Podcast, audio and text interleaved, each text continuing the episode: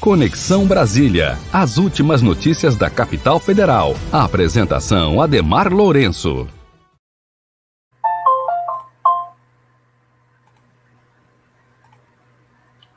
Olá, seja bem-vindo, seja bem-vinda. Está começando o Conexão Brasília pela Web Rádio Censura Livre.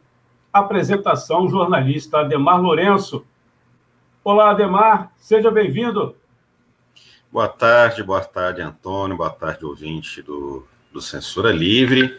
E o assunto de hoje, como não podia deixar de ser, são as manifestações que tiveram agora no dia 29 de maio, no último sábado, contra o presidente Jair Bolsonaro. É, segundo a organização, o saldo é bastante positivo, na verdade, até surpreendente. Né, a contabilidade de mais de 400 mil pessoas em 24 estados, mais o Distrito Federal, ou seja, em todo o país, em várias cidades, em mais de 100 cidades, inclusive em algumas cidades do exterior, né? Teve em Berlim, Londres, Nova York, e principalmente no Brasil inteiro. Eu estava no ato, né? eu estava no ato em Brasília, que deu é, é, de 20 a 30 mil pessoas, contando a carreata que se somou ao ato, e isso foi uma tremenda vitória, foi a primeira vitória. A segunda vitória foi o fato do ato ter os participantes do ato, via de regra, terem tido a disciplina de cumprir todos os protocolos de, de redução de riscos. Né? Todo mundo de máscara, eu não vi absolutamente nenhuma pessoa de máscara ainda pelo ato todo.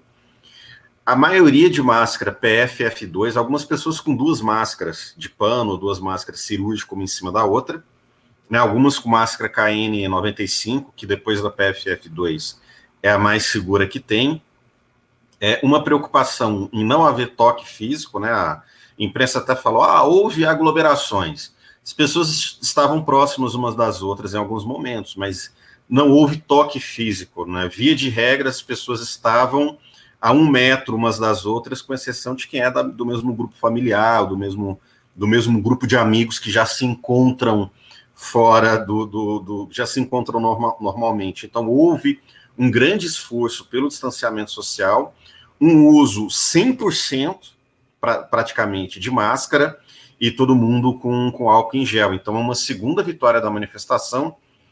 Né? A terceira vitória da manifestação é o fato dela ter sido pacífica e organizada. O único incidente que aconteceu foi uma repressão policial que deixou duas pessoas cegas em Pernambuco, inclusive uma repressão contrária às ordens do governador do estado, que já exonerou o comandante da Polícia Militar de Pernambuco, e a Polícia Militar agiu é, de maneira clara, todas as, as, decisões, todas as filmagens né, mostram que a polícia agiu de maneira completamente arbitrária agiu de maneira completamente arbitrária e com isso feriu manifestantes. Então, foi uma manifestação grande, foi uma manifestação politicamente vitoriosa.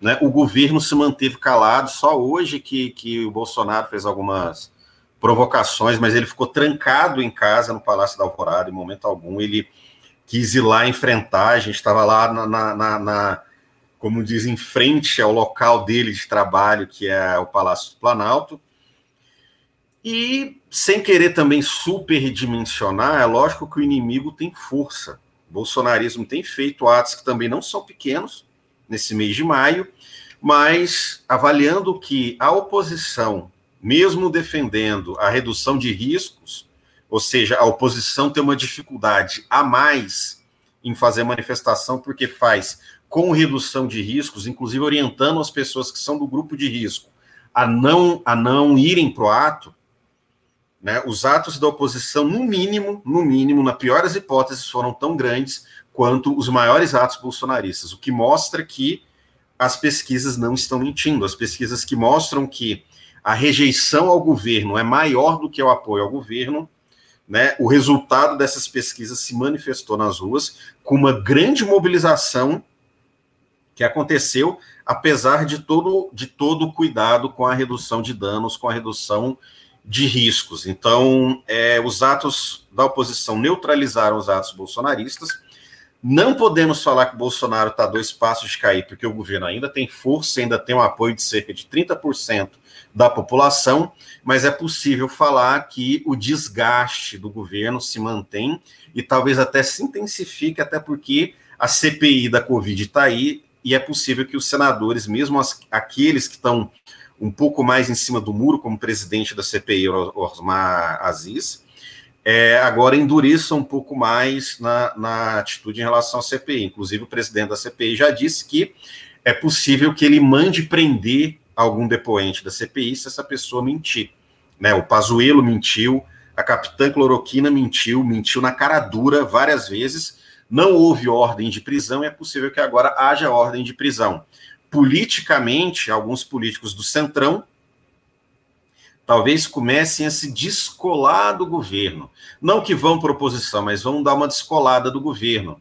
Né? A gente sabe que é, a situação da pandemia pode piorar com a cepa indiana, né? o, o, o distanciamento social está no seu nível mínimo, graças à sabotagem do governo, não graças a um ato onde milhares de pessoas que ficaram um ano, um ano e meio trancado em casa saíram de casa pela primeira vez. Não é isso que vai acabar com o distanciamento social, mas a sabotagem do governo.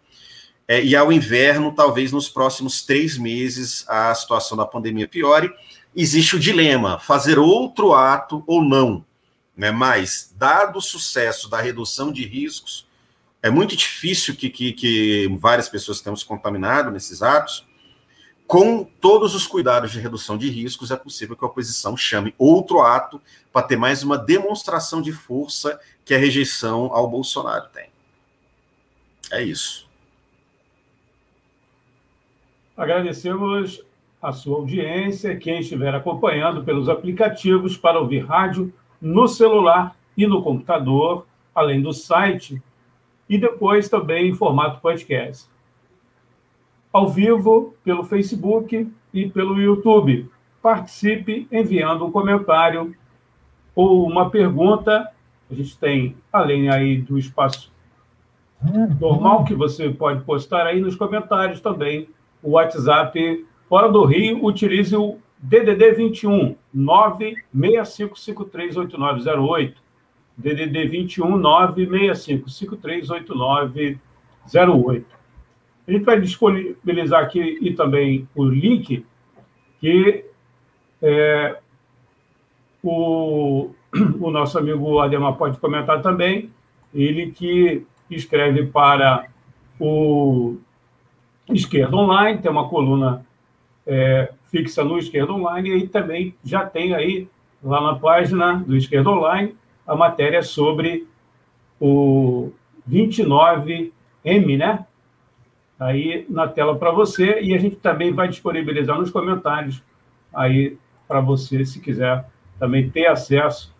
É, facebook.com/barra esquerda online. Você pode ter acesso não só ao texto sobre o ato de sábado, os atos de sábado em todo o país, mais de 16, cap 16 capitais, fora as outras cidades, né? E também os outros é, textos e vídeos atos mostram força do Fora Bolsonaro, é o nosso tema de hoje. A gente vai um pequeno intervalo, daqui a pouco a gente volta.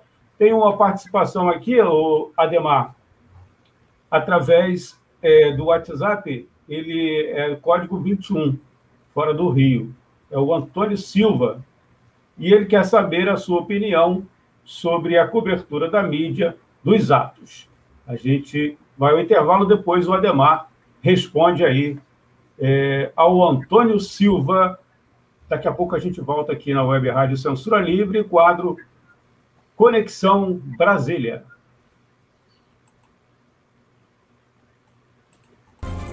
O governo federal se negou a participar de consórcios para desenvolvimento, produção e compra de vacinas. Preferiu gastar bilhões para comprar cloroquina, leite condensado e parlamentares. As vacinas que temos foram desenvolvidas por servidores públicos do Butantan e da Fiocruz para salvar vidas. Precisamos lutar pela sua aplicação. Vacina já! Sinasef, Seção Sindical IF Fluminense.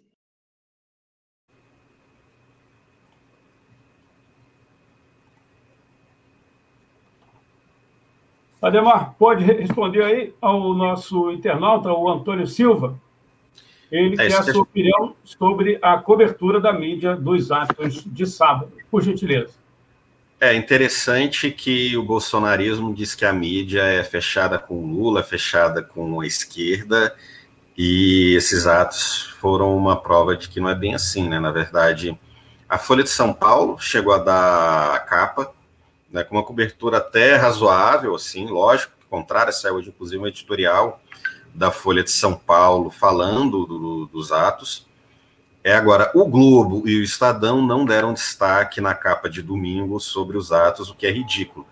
A Globo até teve uma atitude ambígua, porque no Fantástico a cobertura do, do, do ato do dia 29 foi até razoável. Assim, eu vi a matéria, não foi uma matéria tão grande, não foi um destaque tão grande, não dá para dizer que escondeu, mas deu menos destaque.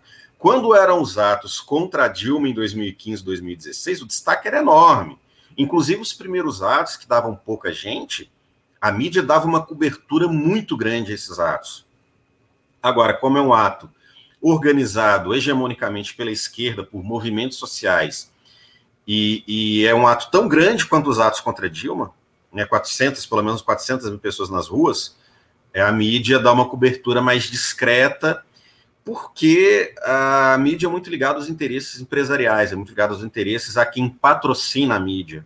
Né, uma rede de televisão, geralmente, é, é, é, é, é totalmente financiada por patrocinadores. Né? Você quer saber quais são os interesses do Jornal Nacional, é só esperar William Bonner falar é, agora vamos para o comercial. Aí você vê quem patrocina o Jornal Nacional, você vê ao interesse de quem esse jornal é feito especialmente bancos e universidades particulares. Então, esses setores empresariais, eles não estão muito bem com Bolsonaro, mas eles não querem ver a esquerda no poder.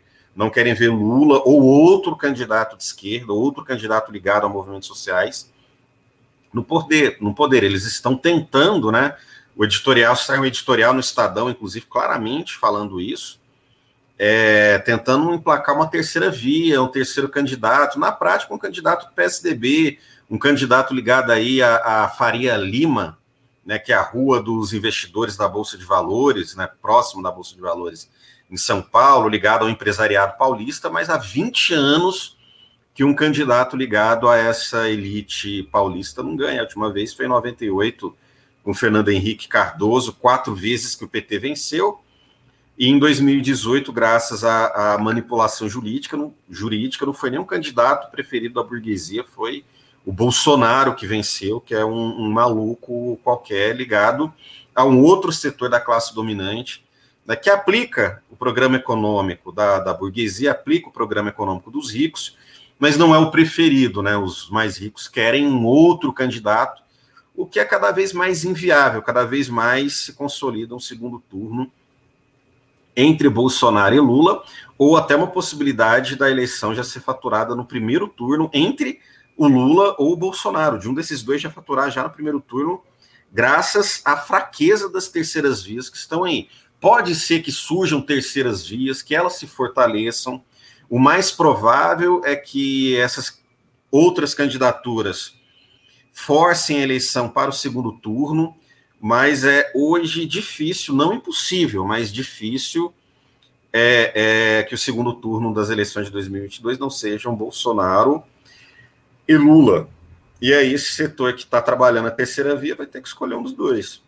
Então a cobertura da mídia é isso, setores empresariais que é, é, financiam essa mídia, né? Essa mídia que tanto reclama que o jornalismo empresarial anda desprestigiado, reclama que as pessoas acreditam em fake news e não no chamado jornalismo empresarial, mas esse, mas esse jornalismo empresarial às vezes não se dá o devido respeito, não se diferenciando às vezes das fake news bolsonaristas. Então, se a mídia quer respeito, ela tem que se dar o respeito e, no mínimo, se a gente teve um ato com dezenas de milhares de pessoas organizado, uhum pela, pela oposição, que pela primeira vez na pandemia faz um ato grande, o mínimo que a mídia tem que fazer para se dar ao respeito é dar o destaque necessário para aquilo que foi o principal é, é, o principal evento do sábado, né? O jornal de domingo tem que dar isso. Pode até dar uma, um enfoque negativo mas que dê, mas que fale. Então, isso mostra, nessa cobertura mostra que a mídia não não não merece o respeito que ela tanto reivindica, né, como mídia profissional, como portadora das informações é, de credibilidade. Eu acho que é isso que fica da cobertura da mídia, né, com exceção da Folha de São Paulo, diga-se de passagem, né, vamos aqui reconhecer que a Folha de São Paulo deu devido destaque, mas o resto da mídia não deu. A Globo parece que tentou consertar no domingo com a cobertura no Fantástico, menos mal. Mas é isso. Né? A mídia empresarial tem que, se quer respeito, tem que se, tem que se dar respeito. Legal, Ademar. Queria que você falasse um pouquinho aí do Bela Tchau podcast e também aí das mídias, né, do, das plataformas que você pode ter acesso, ouvinte, internauta pode ter acesso aí a gente vai disponibilizar também nos comentários aí o acesso a essa importante mídia de resistência. Sim, o Bela Tchau podcast, né, dentro do canal Bela Tchau, a gente tem um canal no YouTube, né, põe aí B-E-L-A-C-I-A-O, canal Bela Tchau, né, ou Bela Tchau Connection, né, Connection com dois N's. É, a gente tem uma página no Facebook, a gente tem no Twitter, põe Bela Tchau Resiste, e tem um podcast, inclusive lançamos uma última edição sobre a questão da, da, de como as periferias conseguem resistir em meio à pandemia, à fome e também à violência, né, com o Elber, do, do canal Periferia Socialista, nosso parceiro. Vamos dar um apoio aí à mídia de resistência, né, o Esquerda Online, a Web Rádio Censura Livre, o Bela Tchau, porque é esse arquipélago de mídia que vai conseguir divulgar nossas mobilizações na mídia bolsonarista, obviamente, só vai nos atacar, e a mídia empresarial só vai é, é, falar do que a gente faz quando interessar aos seus respectivos patrocinadores. Então, fortalecer a mídia de resistência é muito importante. Vamos aí curtir o canal Bela Tchau, Periferia Socialista, Web Rádio Censura Livre e também Esquerda Online. É isso. Demar, muito obrigado aí. Até semana que vem. Obrigado, Antônio. Abraço aí toda a equipe da Web Rádio Censura Livre. Abraço a quem está acompanhando aí na live. Até semana que vem.